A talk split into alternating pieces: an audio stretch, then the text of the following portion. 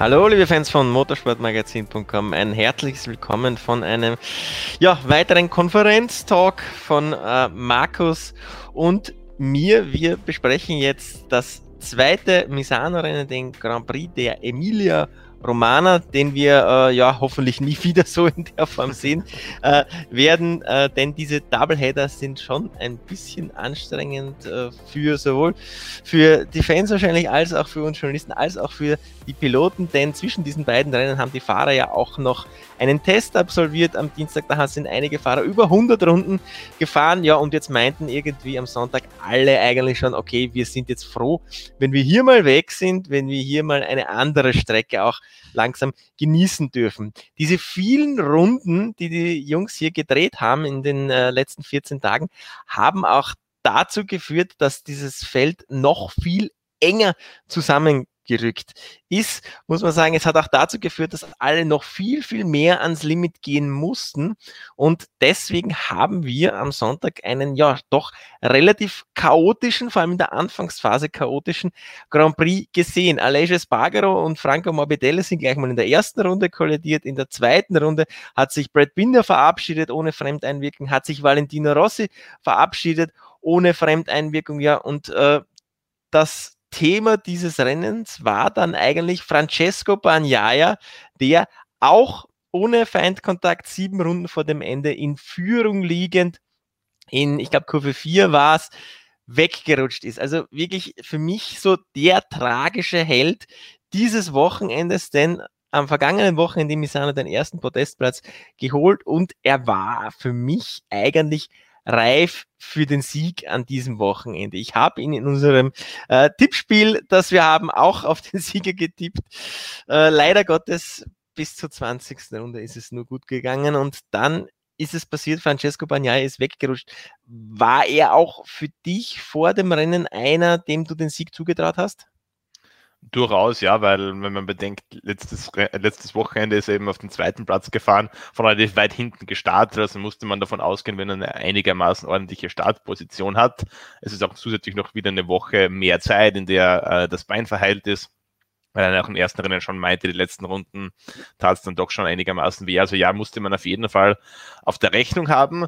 Ähm, er hat es dann im Rennen auch bestätigt und der Sturz zumindest, also wir können es ja nicht genau analysieren, wir wissen ja nicht genau, was in dem Moment passiert ist, wir können uns nur darauf verlassen, was der Fahrer und das Team sagen und die waren ja der Meinung, ähm, sie haben sich die Daten angesehen, man konnte eigentlich keinen Fehler von ihm sehen, das hat alles soweit gepasst, äh, die Geschwindigkeit, die Schräglage, alles. Ähm, deshalb vermut, vermutet man, dass da irgendwas auf der Strecke war, wo er drüber gefahren ist, man ist nicht näher drauf eingegangen, was das gewesen sein hätte können, äh, aber anscheinend, äh, wenn es wirklich so war, einfach ein sehr sehr unglücklicher Ausgang dieses Rennens, dass er wirklich sehr souverän gefahren ist ähm, für einen Rookie mit äh, ein bisschen mehr als einer Saison eben schon auf dem, auf, dem, auf dem Buckel dann das wirklich sehr souverän gemacht an der Spitze, hat die Lücke zu Mary Quinales immer schön auf so, was man eineinhalb Sekunden, glaube ich, ungefähr war es die meiste Zeit so gehalten. Also ich glaube, da hätte auch Mary Quinales, der am Sonntag sehr stark war, keinen Stich mehr gemacht gegen ihn. Aber das ist eben Rennsport. Äh, ein Wochenende ist es schön, das nächste kann wieder ganz bitter sein. Äh, sicher natürlich hart jetzt für, für Banyaya, der ersten Sieg vor den Augen, diese Saison sowieso schon viel Pech gehabt vor Heimpublikum. Äh, sehr schmerzhaft, aber ja, ich denke, er wird es auch wegstecken können und äh, wird nicht lange warten lassen, dieser Sieg, glaube ich. Ja, ich war ja dann gestern in seinem Videocall äh, mit dabei und dort hat er gemeint, dass der erste Gedanke, als er im Kies äh, wieder zu sich gekommen ist, war, okay, wir müssen sofort das Motorrad in die Box bringen. Ich will sofort wissen, was da jetzt genau eigentlich los war, wieso ich eigentlich weggerutscht bin. Und er hat gesagt, wie du schon gesagt hast, in den Daten ist alles genauso wie in den Runden davor gewesen. Er hat auch gesagt, die Linie war genauso wie in den Runden davor. Ja, es war ein Vorderradrutscher und ähm, wenn man sich die Auflagefläche ansieht, die diese Motorräder da haben, naja, viel ist es nicht. Also da können schon äh, kleine Dinge. Er hat dann vermutet, eventuell war es ein Abrissvisier, das, äh, über das er drüber gerattert ist. Er hat, konnte er das aber auch, äh, hat, hat es nicht gesehen, dass es eins war, aber er hat es vermutet. Auch äh, vielleicht, weil, naja, beim Teamkollegen Jack Miller auch ein sehr, sehr kurioser technischer Ausfall aufgrund eines Abreißvisiers passiert ist. Was war denn bei Miller los? Der hat das auf Instagram da ja danach äh, ja recht witzig gepostet. Also Jack Miller war ja erstmal stinksauer, an der aus einer Box angekommen ist, aber wie du sagst, der hat es dann sehr humorig gepostet auf Instagram. Es hat sich tatsächlich ein Abreißvisier von Fabio Quattararo in seiner Airbox äh, verfangen, also da, wo der Motor eben die, die Frischluft ansaugt und dieses Abreißvisier hat das eigentlich komplett zugeklebt, sprich der Motor hat keine Luft mehr bekommen, man hat es dann auch in, in Onboard-Aufnahmen gut gehört, also der ist quasi, war kurz vom, vom Absterben quasi. Äh, er hat es daran erkannt, dass es ein Abreißvisier von Fabio Quattro ist, weil man ja seitlich bei diesen kleinen Knicks, wo eben dann das Visier abgezogen wird, da haben die oder viele Fahrer ja ihre Startnummer drauf oder ein Logo oder sowas und da war eben schön der 20er von Fabio Quattaro drauf und Jack Miller hat das dann gepostet. Äh, Fabio, ich hab da was von dir. Also so quasi, wenn du es abholen, abholen kommen magst, äh, kannst gerne machen. Habe ich so auch noch nicht äh, gesehen, muss ich sagen, dass da ein Abreißvisier einen anderen Fahrer aus dem Rennen genommen hat. Ähm, das zu Pekka Bagnaia noch, ich habe mir das schon oft gedacht, ob das nicht mal irgendwie blöd ausgehen könnte, wenn da ein Abreißvisier an der falschen Stelle liegt. Ich glaube aber ehrlich gesagt eher, dass das, wenn es jetzt auch vor dem Motorrad liegen würde, aber man schiebt ja quasi auch vor dem Motorrad einen ordentlichen Luftstrom vor sich her. Also ich kann mir das fast nicht vorstellen, dass das liegen bleiben würde, aber ich, ich will jetzt nicht zu viel rumspekulieren. Möglich ist alles. Ja, für Jack Miller war es ein sehr bitteres Ende, wobei ich so meine Zweifel habe, ob der wirklich ein ein tolles Rennen gehabt hätte. Also ich glaube, die zwei Wochen im Misana waren für ihn jetzt nicht der, der ganz große Renner. Um zurück nochmal zu Banyaya zu kommen, der war am Samstag ja auch schon ein großes Thema in FP3. Äh, neuen Rundenrekord gefahren, den, den äh, Rekord, den Meniales davor in der Quali im Qualifying letzte Woche aufgestellt hat, gebrochen. Ähm, und er hätte im Qualifying dieser Zeit noch weiter verbessert, wenn da nicht ein kleines Track-Limit-Vergehen ausgangs der letzten Kurve gewesen wäre, denn Banyaya hat dadurch schon die Pole-Position verloren und trotz der Streichung seiner schnellsten Runde im Qualifying ist er noch immer in der zweiten Reihe gestanden. Also ja, Hut ab vor Francesco Bagnaia, also der ist äh, für den ersten Sieg vielleicht wahrscheinlich bald mal reif. Man muss ja sagen, er ist so ein bisschen der Pechvogel Nummer eins in dieser Saison. Jerez schon einen zweiten Platz wegen eines Motorschadens verloren, dann äh, drei Rennen verpasst, verletzt, jetzt hier das Comeback. Äh, sehr gut gelungen in Misano, auch wenn es letzten Endes äh, etwas unglücklich war am Sonntag. Aber Francesco Bagnaia, der Pechvogel der Saison auch für dich bislang? Ja, definitiv. Also, wie du es gesagt hast, der Motorschaden in Jerez war schon ganz, ganz bitter. Das war das erste Podium gewesen. Ähm, und ich denke, Brünn und das Spielberg-Doppel, also die drei Rennen, die er verpasst, das wären drei sehr gute Rennen für ihn gewesen. Und ich habe es, glaube ich, letztes Wochenende schon gesagt. Ich bin mir relativ sicher, dass wenn diese Verletzungspause nicht gewesen wäre, auch dieser Motorschaden nicht gewesen wäre, dann würden wir jetzt auch, wenn wir über den Titelkampf sprechen, immer auch über Pekka Bagnaia sprechen. Weil ich den insgesamt in diesem Jahr als stärksten Ducati-Piloten sehe. Stärker als Jack Miller, stärker als auch Andrea Dovizioso im Moment. Ähm, von dem her, ja, sehr bitter, aber trotzdem muss man sagen, wenn man das vorher betrachtet, wo er da stand und wo er jetzt ist, ist es trotzdem eine Leistungsexplosion eigentlich. Äh, also ein sehr großer Fortschritt auf jeden Fall für ihn. Also äh, auch wenn es eine aus vielen Blickwinkeln gesehen bittere Saison ist, glaube ich, kann am Ende des Jahres trotzdem äh, sehr zufrieden drauf zurückschauen und dann sicher mit vollem Werksmaterial, davon gehen wir jetzt mal aus, und mit sehr viel Selbstvertrauen im Rücken dann in die Saison 2021 gehen. Ja, der Fasil von Banyaya, also er hat selber gesagt, er hat dieses Turning-Problem, von dem Sovizioso seit Jahren spricht, mit seinem Fasil nicht. Für ihn ist das alles absolut in Ordnung. Ähm, er hat auch gesagt, eingangs der Kurve und im Anbremsen hatte er überhaupt keine Probleme eigentlich mit dieser Ducati zurechtzukommen. Das hat ja sogar jetzt vor Misano so weit geführt, dass es zu einem kleinen äh, Disput in den sozialen Medien und in den Pressekonferenzen zwischen Dovizioso und Ducatis Chefetage gekommen ist. Was war denn da los? Wie waren denn die Wortmeldungen da? Also Claudio Dominicali, der Ducati CEO, also der ganz Big Boss quasi, hat nach dem ersten Misano-Rennen getwittert, ja, er freut sich sehr über das erste MotoGP-Podium von Pekka Bagnaia und ähm, er möchte ihm quasi gratulieren, auch zu seinem Fahrstil mit sehr viel Hanging Off, ähm, das eben dem Motorrad bei den Kurvengeschwindigkeiten in den Kurven sehr hilft. Und das war irgendwie schon so eine kleine, äh, so eine kleine Spitze gegen Andrea Dovizioso, der eben seit Jahren über dieses Turning-Problem klagt. Der sagt, man dort geht nicht um die Kurve rum, der aber eben einen sehr anderen Stil fährt wie Becker Bagnaia. Also wenn man da oft so einfach so super Zeitlupen sieht. Da gibt es auch diese Riding-Style-Comparison, da sieht man das sehr schön. Andrea Dovizioso fährt da schon noch eher einen, einen Oldschool-Stil. Also der Mann ist 34 Jahre alt, der heißt da auch noch hat noch zu anderen Zeiten in der MotoGP begonnen, also deutlich weniger aus dem Motorrad raus. Und ja, möglicherweise macht das den entscheidenden Unterschied, weiß ich nicht. Äh, Claudio Domenicali hat das auf jeden Fall so äh, geschrieben auf seinem Twitter-Account. Andrea Dovizioso wurde dann darauf angesprochen und er hat nur gelacht und hat gemeint, er hätte es für keine gute Idee von Claudio, äh, über solche Dinge zu schreiben. Also so quasi, wenn man keine Ahnung hat, soll man es lassen. so ungefähr ist es interpretiert. Ähm, dass das Verhältnis zwischen Andrea Dovizioso und der Ducati-Führungsebene, egal von welchen Personen wir jetzt genau reden, nicht das Beste ist, das wissen wir alle, war sicher auch ein entscheidender Grund, warum es jetzt mit Jahresende die, Jahresende die Trennung gibt. Ich bin jetzt nur gespannt, wie das Verhältnis oder wie die Beziehung jetzt in den nächsten Wochen, Monaten ist, äh, in denen man eben noch zusammenarbeiten muss. Man hat ja doch die große Chance, Andrea Dovizioso ist immer noch WM-Leader. Man hat die große Chance auf den ersten WM-Titel ähm, seit 2007. Und dabei ist es schon wichtig, dass alle Beteiligten ihre persönlichen Egos und ihre persönlichen Befindlichkeiten da mal ein bisschen zur Seite legen und sich auf dieses eine große Ziel konzentrieren. Ich bin sehr gespannt, äh, ob es ihnen gelingt, weil so sicher bin ich mir da nicht, ehrlich gesagt. Ja, Dovizioso hat sich ja auch auf seiner Lederkombi zu einer kleinen Spitze gegen Ducati hinreißen lassen. Am Samstag äh, war plötzlich auf dem Rückenteil dieses Undaunted, das da in dieser Saison steht, äh, war weg und stattdessen stand dort unemployed, also arbeitslos. Als er dann gefragt wurde, ja, was hat es damit auf sich? Ist das eine kleine Stichelei gegen die Chefetage? Meinte er, nein, er hat eine Wette gegen Freunde verloren. Da wurde gewettet, wenn er ein Misano WM-Leader ist, dann muss er sich das hinten rauf packen, wenn er noch keinen neuen Vertrag mit Ducati zu dem Zeitpunkt unterschrieben hat. Und ja, kein neuer Vertrag da. Es wird auch keinen neuen Vertrag geben. Die gehen getrennte Wege.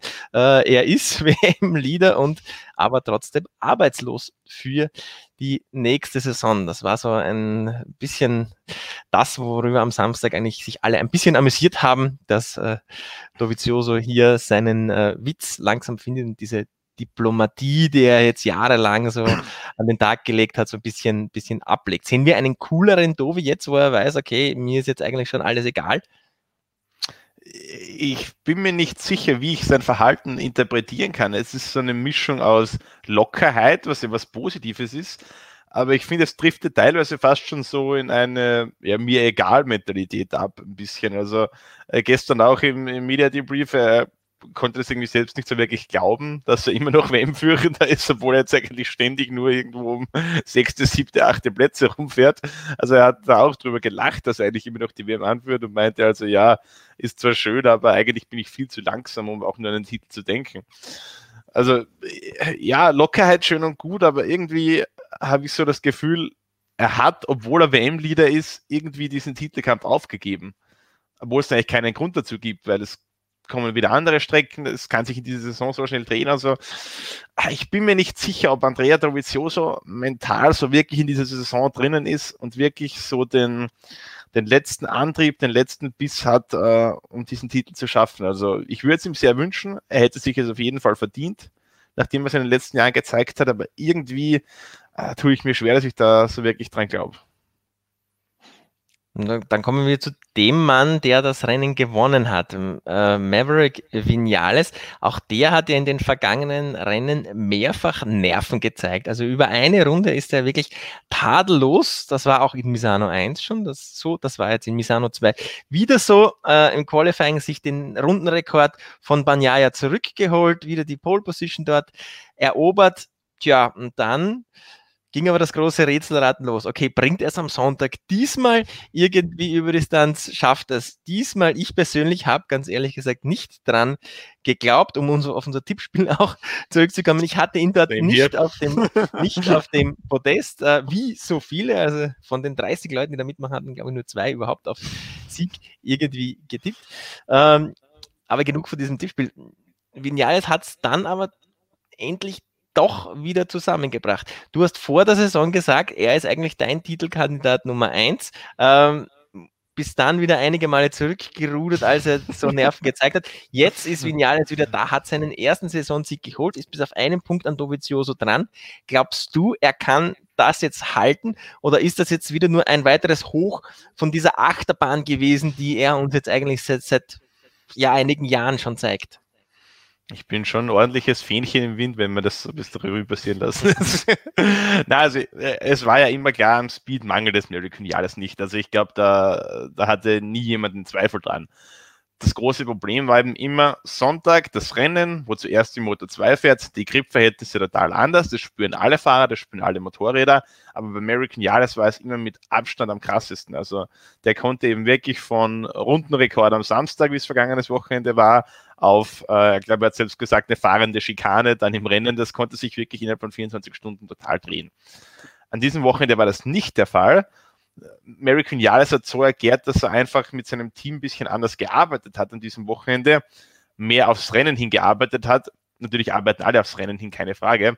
Also man fährt da schon einmal einen längeren Run, ähm, um eben zu sehen, wie sich der Reifen verhält auf mehrere Runden. Aber was selten gemacht wird, ist auch ähm, mit, voller, mit vollem Tank zu fahren, mit wirklich vollem Tank, also mit 20, 22 Gegnern da drinnen. Das hat American Jales in diesem Wochenende auch gemacht und er meint einfach generell, es wurde ein bisschen mehr in Richtung Rennen gearbeitet. Und er hatte eben das Gefühl, dass ihm das ähm, dieses, nötige, ähm, dieses nötige Feeling für die ersten Runden gebracht hat, um da eben auch konkurrenzfähig zu sein, weil am Ende des Rennens war Vinales eh auch immer schnell. Das hat immer gepasst.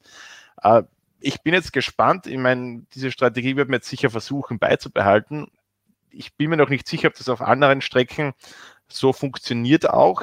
Ähm, aber ich glaube auf jeden Fall, dass American Yaris jetzt näher dran ist, diese Konstanz zu finden, als es jemals der Fall war seit den ersten paar Yamaha-Rennen, die er hatte, da wo er äh, ganz vorne dabei war und drei der ersten vier Rennen gewonnen hat, glaube ich, oder so. Also ich glaube, man ist da schon auf dem richtigen Weg. Ähm, er liegt jetzt auf einem Punkt äh, in der WM äh, dran. Wenn man anschaut, wie Fabio Quattararo und Andrea Dovizioso in den letzten Rennen unterwegs waren, muss man sich da jetzt, glaube ich, aktuell auch nicht sonderlich fürchten, dass ihm die jetzt davon eilen in der WM. Also ja, American Jahres ähm, wieder voll im Titelkampf. Wenn er ähm, jetzt wirklich diese Lösung gefunden hat mit Yamaha zusammen für diese Probleme in der ersten Runden, dann würde ich ihn jetzt als Top-Favorit sehen, weil ich glaube, ähm, dann hat er den größten Speed und die größte Konstanz äh, aller Fahrer an der Spitze. Äh, ja, also ich, ich kann dir da leider gar nicht zustimmen, denn in den letzten Jahren haben wir schon so oft von Vinales gehört, ja, das war jetzt der Durchbruch, jetzt habe ich die Probleme gelöst, jetzt passt der Grip am Hinterrad, jetzt kann ich mit einem vollgedankten Motorrad gut fahren, jetzt bekomme ich die Starts endlich hin. Äh, dann hat er gute Rennen gezeigt, hat Podeste gekämpft, hat Siege geholt und dann war es zwei Rennen später wieder so, bumm, auf den harten Boden der Tatsachen aufgeprallt. Ähm, also erst wenn er Barcelona und auch dann Le Mans gut herunterbringt und aufs Podest fährt, dann glaube ich, hat er tatsächlich eine Chance. Vorher würde ich andere jetzt schon im Vorteil sehen. Aber man muss sagen, äh, einen guten Kampfgast hat er in Misano schon an den Tag gelegt. Denn Banyaya hat vorne zwar sensationelle Runden gedreht, war in den 20 Runden, wo er gefahren ist, 10 Runden der schnellste Mann im gesamten Feld, aber Vinales hat nie aufgesteckt. Sein Rückstand war nie größer als die eineinhalb Sekunden. Und in den drei, vier Runden davor hat er es sogar geschafft, dass er jeweils so eine Zehntel immer wieder abknabbert. Das heißt, er hat Banyaya schon, obwohl nach hinten überhaupt keine Gefahr mehr war, der hatte ja, glaube ich, schon drei oder vier Sekunden an Vorsprung auf den dritten Platz, hat er einfach nicht nachgelassen und den Manjaya nicht aus den Augen gelassen vorne. Vielleicht war das auch so ein bisschen ein Punkt, dass er den Banyaya, der doch äh, mit seinem Bein noch angeschlagen ist, er ist ja auch immer wieder mit äh, einer Krücke zum Motorrad hin, um dort aufzusteigen, dass sie Finales vielleicht schon gedacht okay, vielleicht geht dem gegen Ende dann doch wieder die Kraft aus ein bisschen.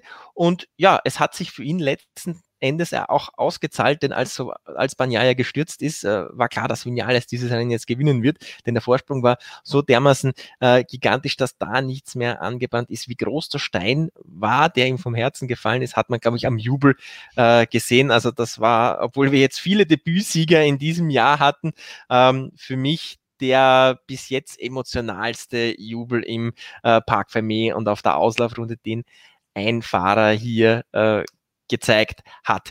Ja, was Vinales in Barcelona äh, zeigen kann, sehen wir äh, nächste Woche. Da müssen wir meiner Meinung nach auch einen Fabio Quattararo wieder ganz groß auf der Rechnung haben, denn Barcelona, wir erinnern uns, vor zwei Jahren dort seinen ersten Sieg in der Motorrad-WM geholt, äh, zwei Wochen später seinen MotoGP-Vertrag unterschrieben. Im vergangenen Jahr Fabio Quattararo dort seinen ersten Podestplatz in der MotoGP geholt. Ähm, er ist jetzt in Misano eigentlich zurück auf dem Podest gewesen, hat aber durch ein sehr, eine sehr unglückliche Sache dieses Podium verloren. Ähm, Tracklimits vergehen, nach dreimal wird man üblicherweise gewarnt. Nach fünfmal äh, musst du eine Long Lap Penalty fahren. Wenn du diese Long Lap Penalty nicht mehr antreten kannst, bekommst du eine Zeitstrafe nachträglich. Was war denn bei Quattararo los? Du bist in seinem Videocall gewesen. Wie hat er diese Situation denn erklärt? Ja, er gemeint, das erste, was er bekommen hat, war die Message eben, dass er eine Long Lap Penalty hat. Zuvor kam keine Warnung, also nach drei vergehen ja normal die Warnung, nach fünf dann die Long Lap Penalty. Diese Warnung, hat er gesagt, ist nie angekommen bei ihm im Dashboard. Er hat gesagt, es ist eigentlich unmöglich, das zu übersehen, weil er schaut dreimal pro Runde aufs Dashboard und außerdem, wenn du eine Nachricht bekommst auf Dashboard, dann geht da eine kleine orange Lampe an und die siehst du eigentlich direkt, hat er gesagt. Also du kannst es eigentlich nicht übersehen. Deshalb ist er sich zu 100% sicher, er hat diese Warning nie aufs Dashboard bekommen. Und dann plötzlich kam die Nachricht, Long Lap Penalty, uh, ja, war er mal sehr überrascht. Und das Problem war auch, diese Nachricht, dass er die Longlap Penalty machen muss, die hat er in der letzten Runde bekommen, kurz nachdem er bei der Longlap Penalty vorbei war. Also es war für ihn unmöglich, diese Strafe überhaupt abzusitzen und hat dann diese drei Sekunden Strafe bekommen. Also er war ziemlich sauer. Äh, er hat sich dann in, in unserer Medienrunde schon einigermaßen gemäßigt, hat nur gemeint, ja, es ist ein Fehler der Rennleitung und dann müssen sie dran arbeiten aber es gab Bilder aus dem französischen Fernsehen, äh, wo man ihn dann nach dem Rennen, hin, diese zur Rennleitung hingegangen und man hat ihn da begleitet und man sieht dann nur, wie er dieses Meeting quasi wieder verlässt, äh, seine Kappe da den Gang runterschleudert und äh, das Spanische Wort, Schimpfwörter schreit. Französisch, äh, Putin hat er gesagt, glaube ich, äh, kann, ah, jetzt jeder, okay. kann jetzt jeder für sich selbst googeln, was das bedeutet, es ist nichts Nettes. Und, ja, war ziemlich sauer, verständlicherweise, wenn es tatsächlich so war weil da kann er im Endeffekt nichts dafür. Ähm, aber ich glaube, was er so für sich mitgenommen hat, das hat auch selbst so gesagt, endlich wieder mal ein gutes Rennen jetzt, weil die letzten waren nichts herausragendes. Äh, endlich wieder mal ein gutes Rennen. Er hat gesagt, er persönlich werte das für sich als ein Podium. Und ähm, ja, wie du sagst, so mit Barcelona gab es zuletzt immer wieder äh, sehr positive Ergebnisse für ihn. Ich bin mir aber nicht so sicher, ob wir das dieses Jahr erleben werden, weil in Barcelona haben wir eine sehr lange Gerade. Das könnte für Yamaha wieder eher bitter werden. Ähm, letztes Jahr ja am Podium, aber da erinnern wir uns an die legendäre Vierfachkollision Lorenzo Dovizioso Vinales Rossi, wo die alle viermal abgeräumt wurden. Also ja, ich bin sehr gespannt. Ähm, von Fahrerseite her wird da Barcelona sicher kein Problem, aber ob die Yamaha da auf der langen Geraden nicht ein sehr leichtes Opfer wird, hm, habe ich so meine Bedenken. So, wenn wir schon vom WM-Stand jetzt immer wieder mal sprechen, dann müssen wir uns ansehen, wie die letzten vier Rennen, also dieses Doppel am Red Bull Ring und dieses Doppel in Misano eigentlich ausgegangen sind. Quadraro hat in diesen vier Rennen lediglich 24 Punkte geholt. Maverick Vinales hat in diesen vier Rennen 41 Punkte geholt. Andrea Dovizioso hat in diesen vier Rennen 53 Punkte geholt. Aber da gibt es einen Mann, der das alles um Längen toppt und das ist Joan Mir. Der hat nämlich 69 Punkte geholt in diesen letzten vier Rennen. Ähm, wir sind äh, nicht zu Unrecht auf YouTube zuletzt kritisiert worden, wieso wir denn über diesen Mann nicht oder so wenig nur sprechen. Ja, das ist aber auch äh, deswegen der Fall, weil der eigentlich freitags, samstags und sonntags bis ca. 14.20 Uhr stets unter dem Radar fliegt, völlig irgendwo verschwindet, dann aber uns jetzt gezeigt hat, mehrfach schon in den letzten Rennen, dass er der Mann der letzten zehn Runden ist unglaublich, was der für eine Pace hingelegt hat, auch wieder in Misano. Eine Aufholjagd. Startplatz war nur elf, dann ganz gut gestartet, aber dann doch im Mittelfeld einige Zeit lang hängen geblieben, aber gegen Ende der absolut schnellste Mann, also so wie Banyaya draußen war, hat Vinales einmal die schnellste Rennrunde gefahren, aber dann kam schon mir, der war der Letzte, der noch 1,32er Runden fahren konnte, 1,32,8, 1,32,9, wo alle anderen schon irgendwo im Bereich 33,5 und so weiter fahren. Also der ist jetzt mittlerweile ein Meister geworden, sich dieses Rennen einzuteilen. Er fährt ja eine gelbe Nummer. Und das hat so ein bisschen was, wie er seine Rennen anlegt, von Valentino Rossi, oder? Gehst du mit mir da d'accord mit dieser Meinung? Ist er ein klassischer Sonntagsfahrer jetzt oder der beste Sonntagsfahrer, den wir aktuell jetzt sehen in dieser MotoGP? Ja, er macht schon gleich wie Rossi immer katastrophales Qualifying fahren und dann im Rennen groß auftricksen. Aber ist tatsächlich so, ja. Also die Rennen von Jean Mir, die sind jetzt die letzten paar, die waren alle großartig. Auf sehr unterschiedlichen Strecken, muss man dazu sagen. Ähm, die von der, von der Motorcharakteristik vom Fahrer her sehr unterschiedliche Dinge verlangen, aber er hat vier wirklich starke Rennen abgeliefert. Aber eben das große Problem ist das Qualifying. Heutzutage in der MotoGP, da müssen auch die Qualifyings sitzen, sonst macht man sich im Rennen so schwer. Und wenn man so wie gestern zwei Fahrer an der Spitze hat mit Bagnaia und Vinales, die sich dann in den ersten Runden schon ein bisschen absetzen können und man startet von weiter hinten, dann ist der Zug abgefahren, bis man da vorne angekommen ist. Und das war jetzt auch ganz klar der Fall. Also, wenn er wirklich Rennen gewinnen will, dann muss er sich auch besser qualifizieren. Dann muss man, ich würde mal sagen, in den ersten zwei Reihen starten dann ist das in Ordnung. Alles andere kann schon sehr schwierig werden. Wenn er das Qualifying in Griff bringt äh, und unter Kontrolle bringt, dann würde ich schon mir absolut äh, an der, an der WM-Spitze sehen, absolut im Titelkampf auf einem Level mit Mary Quinales, mit Fabio Quattaro, mit Andrea Dovizioso auf jeden Fall, weil äh, er hat sich fahrerisch eigentlich bis aufs erste Rennen, wo er gestürzt ist, glaube ich, in dieser Saison so gut wie keine Fehler geleistet. Suzuki hat ihm ein super Motorrad hingestellt, ähm, ein absolut komplettes Motorrad, das auf allen Streckenlayouts funktioniert, ähm, das ein super Handling hat, vielleicht das Beste in der MotoGP, ähm, das, äh, obwohl es ein rein Vierzylinder ist, ordentlich Dampf hat auch, also da ist man bei den Topspeeds zwar nicht ganz vorne, aber deutlich über Yamaha immer. Also, wenn dieses Paket so zusammenbleibt, äh, schon mir Fahrrad auf die Reihe kriegt und die Suzuki auch weiterhin so gut funktioniert, wovon ich ausgehe, dann muss man den auf jeden Fall auf der Rechnung haben. Ganz wichtig wäre für ihn vielleicht, dass jetzt dieser erste Sieg bald mal gelingt, dass er auch das ein bisschen aus dem Kopf raus hat, weil er hat gestern und auch nach dem Rennen ist immer wieder darauf eingegangen, erster Sieg, erster Sieg, erster Sieg, das will ich. Also es beschäftigt ihn schon ein bisschen, glaube ich. Äh, wenn er das gleich mal schafft, ähm, absoluter Titelanwärter für mich. Äh, schon mir eine großartige Entwicklung durchgemacht in den letzten Rennen und ähm, ist zusammen mit äh, Pekka Banyaya, würde ich sagen, für mich die Entdeckung dieser Saison bisher. Ja, ich meine, den ersten Sieg hat er ja auch ein bisschen unglücklich so fast schon verloren am Red Bull Ring. Ähm, durch diese rote Flagge, da ist er ja eigentlich, muss man sagen, auf Siegus schon gewesen. Ähm, ich muss dir bezüglich des Sieges aber in dieser Saison ausnahmsweise mal widersprechen, denn äh, das ist eine so irre Saison, wo eigentlich keiner Weltmeister werden will. Da genügt es dir vermutlich zum WM-Titel, wenn du immer wieder mal aufs Podest fährst. Ich gebe dir recht, wenn da vorne die Post abgeht, ein, zwei Leute sich früh absetzen, was wir in vielen Rennen äh, ja haben, was wir vor allem in den letzten Jahren auch hatten, wenn Marquez das Ganze anzieht.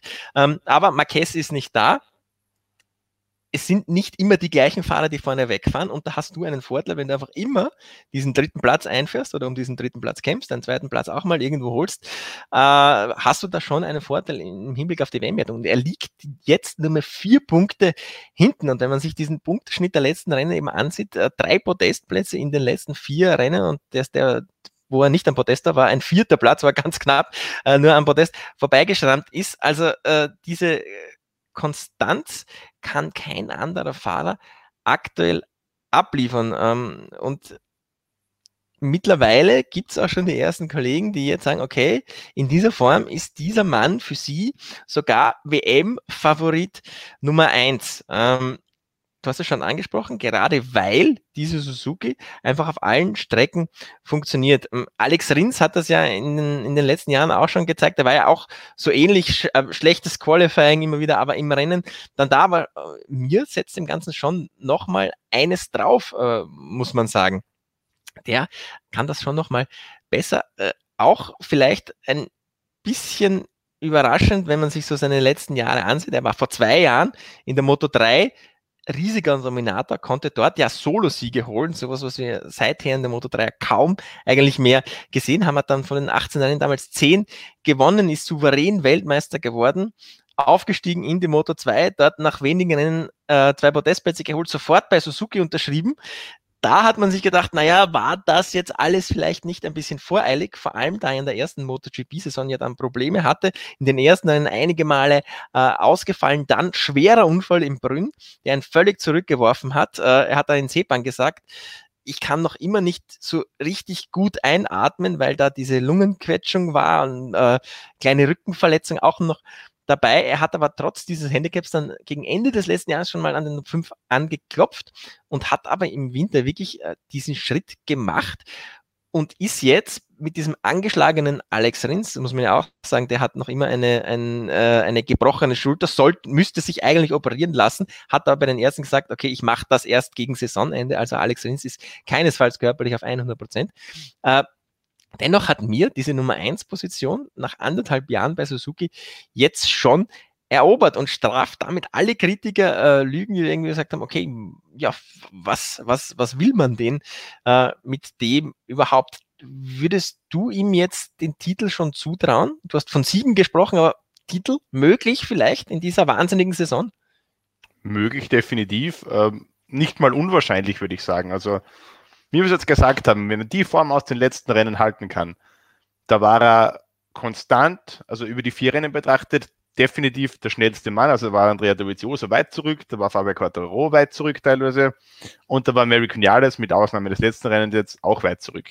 Also ja, wenn er das so beibehalten kann, absoluter, absoluter Titelanwärter und ja, vielleicht im Moment in der, in der besten Position, so gesehen. Natürlich darf man nicht vergessen, er ist jetzt zum ersten Mal in dieser Position, da ganz vorne zu kämpfen. Schon mir ist immer noch ein sehr junger Mann. Also das, äh, kann dann schon, äh, da können dann schon die Nerven mal ein bisschen reinspielen. Also äh, man darf da jetzt nicht allzu viel erwarten, würde ich sagen. Aber wenn er es mental auf die Reihe bringt, dann äh, sehe ich da absolut nichts, was dagegen spricht. Und ich möchte jetzt auch sagen, ich war keiner dieser Kritiker. Ich bin schon ein Mir-Fan seit seinen Motor 3 Tagen. Also ich habe mich bei vielen Fahrern getäuscht. Ich habe viele Fahrer unterschätzt. Den Fabio Quartaro habe ich unterschätzt. Ich habe auch einen Brad Pinder ein bisschen unterschätzt, muss ich sagen. Aber schon mir, an den habe ich immer geglaubt. Und darum würde ich sagen, schon ein großer Teil dieses Titels würde dann auch mir gehören, finde ich. ähm, naja, also da, da, da, können, kann man jetzt darüber diskutieren. Du kannst gerne mit dem Davide Preview diskutieren. Der äh, ist eh manchmal recht emotional da äh, zugange. 10% vom WM-Bonus oder sowas, das passt dann schon. Ja. So, jetzt könnt ihr dem Markus unter dem Video bitte mal gehörig eure äh, Meinung zeigen, wenn ihr mit ihm nicht einer Meinung seid, wenn ihr denkt, dass er äh, keinen Anteil an diesem Suzuki-Titel hat. So, äh, jetzt aber äh, zurück zur äh, Motorrad-WM. Wir haben schon vom Chaos im, vom Chaos in der MotoGP gesprochen.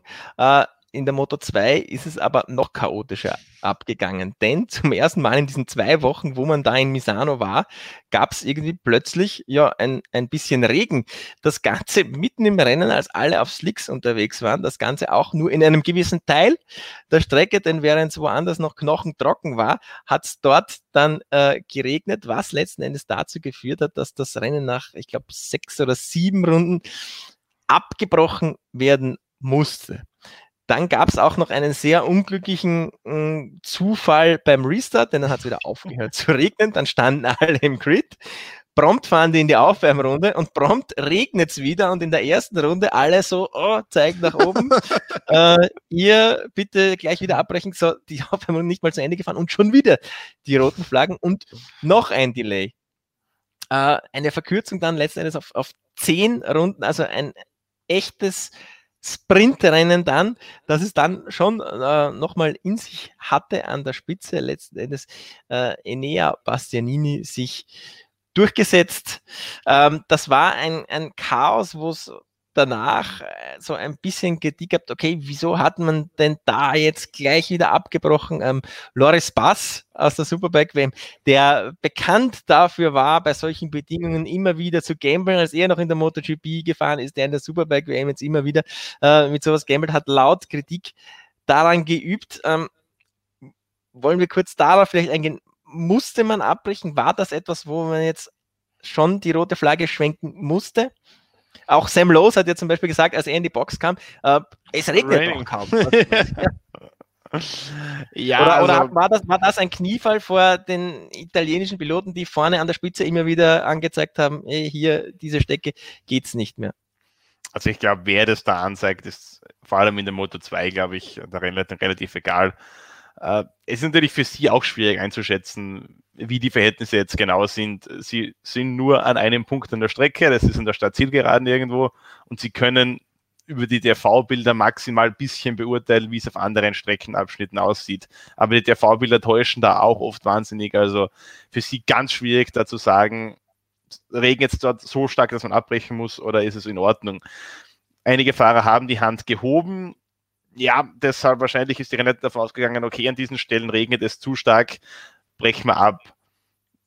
Jetzt, was man die Aussagen, wenn man die Aussagen der Fahrer beurteilt, denke ich, war es nicht notwendig. Ähm, es scheint wirklich nicht so stark geregnet zu haben, dass es wirklich gefährlich war.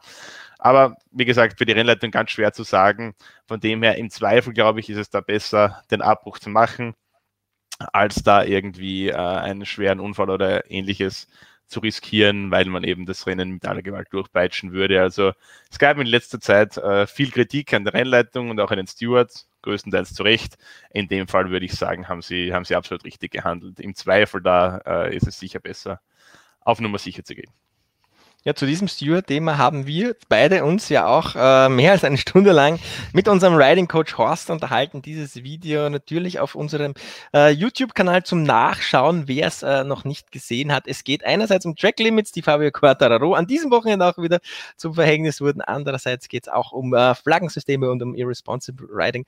Also wer es noch nicht gesehen hat, reinklicken ist äh, sehr spannend, wenn ihr euch da mal ein bisschen Zeit nehmt. Ja, der WM-Stand in der Moto 2 hat sich auch jetzt wieder sehr zusammengeschoben. Also Bastianini fehlen jetzt fünf Punkte auf Marini, Besecchi ist schon auf 20 Punkte dran. Also dieses italienische Trio hat sich da jetzt klar herauskristallisiert als die Titelfavoriten.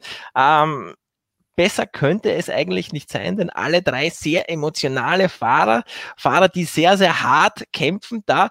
Ähm, das erinnert mich so wieder ein bisschen an alte 250er Zeiten, wo es da auch so eine Generation gab mit Simoncelli, Bautista, Barbera, die sehr hart und sehr emotional gefahren sind. Dürfen wir uns da noch auf äh, coole Rennen jetzt freuen in der Motor 2, glaubst du? Ich glaube schon, ja. Da erinnert man, sich ja noch an das legendäre Quote von Marco Simoncelli. During the race, you want to kill the other rider. Das war eine super Aussage von ihm damals. Äh, ja, ich glaube schon, dass das noch richtig, richtig, richtig spannend werden könnte, weil auch die zwei VR46 Teamkollegen Besecchi und Marini, die schenken sich da im direkten Duell auch nichts. Das haben wir letzte Woche gesehen. Äh, und der Nea Bastianini, die Bestie, also da wissen wir eh schon, was da los ist. Also die schenken sich da absolut nichts an der Spitze. Und ich glaube schon auch, dass Jorge Martin in den nächsten Rennen wieder ordentlich mitmischen wird da vorne, äh, wenn seine Corona-Krankung überstanden ist und er wieder ins Paddock darf. Also ja, da braut sich ordentlich was zusammen da vorne an der Spitze. Dieser Drops ist noch lange nicht gelutscht und äh, Moto 2 bietet uns dann ähnlich spannenden Titelkampf für die MotoGP in diesem Jahr, glaube ich. Ja, in der Moto 3 hat es auch einen Siegernamen gegeben, der gerade in Misano äh, vor, ich glaube, zwei Jahren ist es jetzt her, äh, schon mal groß in den Headlines stand. Romano Fenati. Ähm, was sollen wir zu diesem Mann sagen?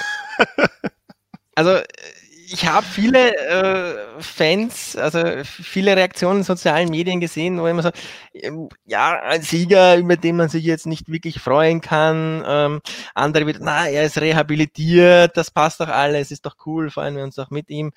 Ähm, kann man sich mit einem Finati-Sieg freuen, als neutraler Fan, sagen wir jetzt mal so? Ähm, ich betrachte das relativ emotionslos, jetzt muss ich sagen. Also ich, ich werde kein kein Fan mehr von ihm werden, weil er einfach zu viele Dinge gemacht hat, die ich nicht okay finde, auf der Strecke, abseits davon. Ähm, charakterlich jetzt einfach niemand, wo ich sage, der begeistert mich. Aber das Rennen gestern, das hat er verdient gewonnen, hat den, den Fehler oder diesen Zweikampf seiner, seiner Gegner genutzt und dann kann ich auch sagen, ja, Gratulation, das hast du heute gut gemacht. Aber äh, dass ich da jetzt besondere Freude empfinde bei einem Roman auf einen Artis-Sieg, äh, müsste ich jetzt lügen. Gefreut habe ich mich für Peter Oettel, der ja der Teammanager ist im, im Husqvarna, also in diesem Husqvarna-Team, das von Max Biaggi betrieben wird. Für den hat es mich gefreut, weil der Peter ist ein Ehrenmann, aber ein Romano Fenati muss ich persönlich nicht unbedingt ganz oben auf dem Podium sehen. Also ich hoffe ganz ehrlich, äh, dass sich Romano Fenati durch äh, diese ganze Sache mit Sperre und Lizenzentzug und so weiter äh, tatsächlich geläutert fühlt. Er ist ja mittlerweile auch, ich glaube, 25, also jetzt auch kein, kein, kein junger Wilder mehr. Ähm, aber was man so gehört hat, einerseits aus dem Skyfire 46 Team, andererseits von Teamchefs, die ihn verpflichten wollten, wie er da aufgetreten ist und so weiter. Ähm, hoffe ich für den Oettel tatsächlich nur, dass der wirklich jetzt um einiges ruhiger geworden ist. Ähm, nicht in jedes Team Unruhe reinbringt, nicht sich mit jedem anlegt, eine Arroganz, die er früher mal hatte, abgelegt hat. Ähm, dann sehe ich äh, absolut kein Problem damit, dass er äh, so seine Siege holt und auch, auch äh, brav noch weiter fährt. Er darf ja laut Reglement noch drei Jahre Moto 3 theoretisch fahren mit seinem Alter, bevor er wieder irgendwie sich in der Moto 2 was suchen möchte. Also er ist schon jetzt irgendwie so ein bisschen für mich zu, ja, bisschen skurrilen Figur geworden. So ein paar Skandalnudeln braucht man ja auch immer wieder äh, mit dabei. Also um der Show äh, auch abseits der Strecke so ein bisschen dienlich zu sein. Ähm, Andrea Janone haben wir vielleicht eh verloren. Da kommt jetzt, sollte jetzt irgendwann im Oktober mal diese Berufung gegen diese, diese Doping-Sperre äh, vor dem CAS äh, behandelt werden. Ähm, so gesehen, ja, Romano Fernati ähm, ist dabei. Es ist gut, dass er dabei ist. So, solange sich benehmen kann, ist alles Cool. Ähm, wir müssen aber in der Andrea Moto 3 und seine Familie äh, managen ja passenderweise auch Romano Fenati. Das, das ist richtig. Das ist so ein, ein, ein, ein, netter, netter Fakt, der, der äh, in diesem Konstrukt auftritt. Äh, wir müssen aber mit dem WM-Stand auch nochmal kurz reden, denn dort ist es ja auch irrsinnig knapp. Albert Arenas einen Platz hinter Ayogura gelandet, jetzt in diesem Rennen und der Abstand vorne an der Spitze ist jetzt nur mehr zwei Punkte. Ayogura hat auch so ein bisschen dieses Sean Mir-Syndrom, muss man sagen, wartet noch immer auf den ersten Sieg, hat jetzt aber in jedem Rennen bis auf zwei äh, den Podestplatz geschafft. Also auch ein irrsinniges Maß an Konstanz, was ja gerade in diesem Moto 3 fällt, wo es irrsinnig abgeht, wo zehn Leute innerhalb von zwei Sekunden in die letzte Runde irgendwo einbiegen, äh, schon eine extreme Leistung. Über Ayogura haben wir eh äh, letztens schon gesprochen, aber gehen wir jetzt auf dieses WM-Duell ein, so ist so Arenas, Ogura, so ein bisschen das Duell der beiden Moto 3 Weltmeister-Stereotypen. Denn es gibt einerseits so diese Arenas-Kategorie, die jahrelang mitfindet, denen dann irgendwann einmal der Durchbruch gelingt. Also ich kann mich erinnern, ähm, da hatten wir Weltmeister wie einen äh, Mike D'Amelio zum Beispiel. ähm, der sehr lange gebracht. Andererseits Ogura, äh, dieser Typ von, von jungem, äh, nicht Rookie, er ist letztes Jahr schon die Saison gefahren, aber die so im zweiten Jahr super auftricksen. Ähm, wen siehst du denn da aktuell im Vorteil oder kann man da jemanden überhaupt im Vorteil sehen? Aktuell sehe ich Ayogura im Vorteil, weil Albert Arenas für mich so ein bisschen dieses Mojo verloren hat, das in den ersten Saisonrennen hatte. Ja, da hatte er den Sturz im zweiten RS-Rennen, aber ansonsten war er immer schnell und konstant vorne dabei und hat die, die Rennen immer richtig gelesen sie richtig eingeteilt. Das ist ihm jetzt in Misano eigentlich in beiden Rennen nicht gelungen. Ich will jetzt noch keine voreiligen Schlüsse ziehen. Vielleicht behagt mir auf die Strecke nicht so wirklich. Ähm, wenn Albert Arenas wieder zu dieser Form aus den ersten Rennen findet, dann sehe ich ihn als Favoriten, weil ich glaube, dass er vom Speed her doch stärker ist als Ayagura, aber er äh, muss eben darauf achten, nicht zu viele Fehler zu machen. Also er hat jetzt 2-0 schon mal geschrieben. Äh, das tut eben weh gegen einen Mann, der so konstant fährt wie Ayagura. Also um es kurz zusammenzufassen, wenn Albert Arenas wieder zu seiner Form aus den ersten Rennen findet, dann er Favorit. Wenn er das nicht schafft, dann Ayagura, ähm, wo ich davon ausgehe, dass er die Konstanz über die ganze Saison halten kann. Ja, die WM-Kämpfe gehen äh, schon in wenigen Tagen in Barcelona in die nächste Runde. Das Ende dieses äh, Triple Headers. Vielleicht sehen wir ja dann in Moto 3 und MotoGP jemanden an der WM-Spitze, der noch immer auf seinen ersten Sieg äh, warten muss. Wäre auch mal ganz interessant. Ähm, eins müssen wir auch noch klarstellen, Marc Marquez wird nicht in Barcelona am Start stehen, auch äh, wenn das in einigen Medien äh, kolportiert wurde, das wurde von Honda ja schon wieder dementiert. Stefan Bradl soll ihn ersetzen. Wir hoffen, wünschen dem Stefan an dieser Stelle alles Gute. Misano musste er äh, ja auslassen nach einer kleinen äh, Unterarmoperation. Hoffen wir, dass es in Barcelona wieder äh, passt. Honda kann aktuell jede Unterstützung gebrauchen, die sie von irgendeiner Seite bekommen. Ja, ansonsten wünschen wir jetzt euch äh, schöne wenige paar rennfreie Tage. Schaut euch das erste Training äh, am Freitag dann wieder an. Klickt natürlich auch rein bei motorsportmagazin.com, abonniert unseren YouTube-Kanal Motorsportmagazin Motorrad, setzt die Glocke, dann bleibt ihr auch über alle Videos von uns informiert und jetzt bleibt uns nur mehr eigentlich uns zu verabschieden für ein paar Tage. Bis nach Barcelona. Ciao.